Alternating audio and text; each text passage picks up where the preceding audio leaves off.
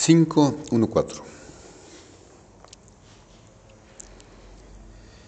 Las pistas que llevaron al redescubrimiento de la fuente del hongo particular, favorecida por estos cultos de misterio, fueron ante todo filológicas. La identidad de la, de la planta constituyó el secreto mejor guardado del mundo antiguo. Los seudónimos por los cuales se la designó comúnmente proliferaron mientras los nombres místicos solo los conocieron unos pocos privilegiados.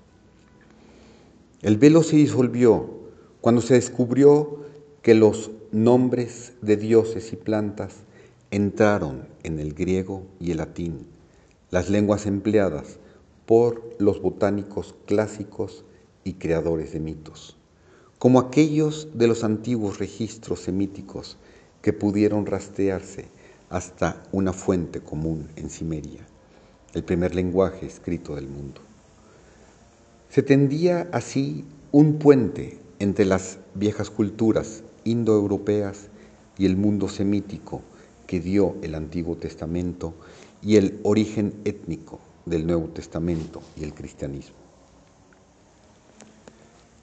Al volverse a examinar a este Dios y los nombres de las plantas en los escritos griegos y latinos y descomponerlos dentro de sus elementos verbales sumerios, se puso al desnudo los sentidos y derivación de los nombres del Dios hebreo y de aquellos héroes como Moisés y Joshua. De este modo, por fin, se tornó menos difícil descubrir los significados reales detrás de los mitos y leyendas del Antiguo Testamento.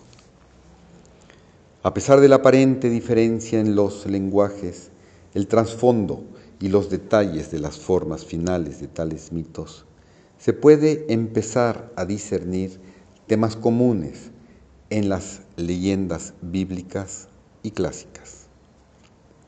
La falsa división erigida por los académicos entre los mundos indoeuropeos y semíticos ha desaparecido para siempre.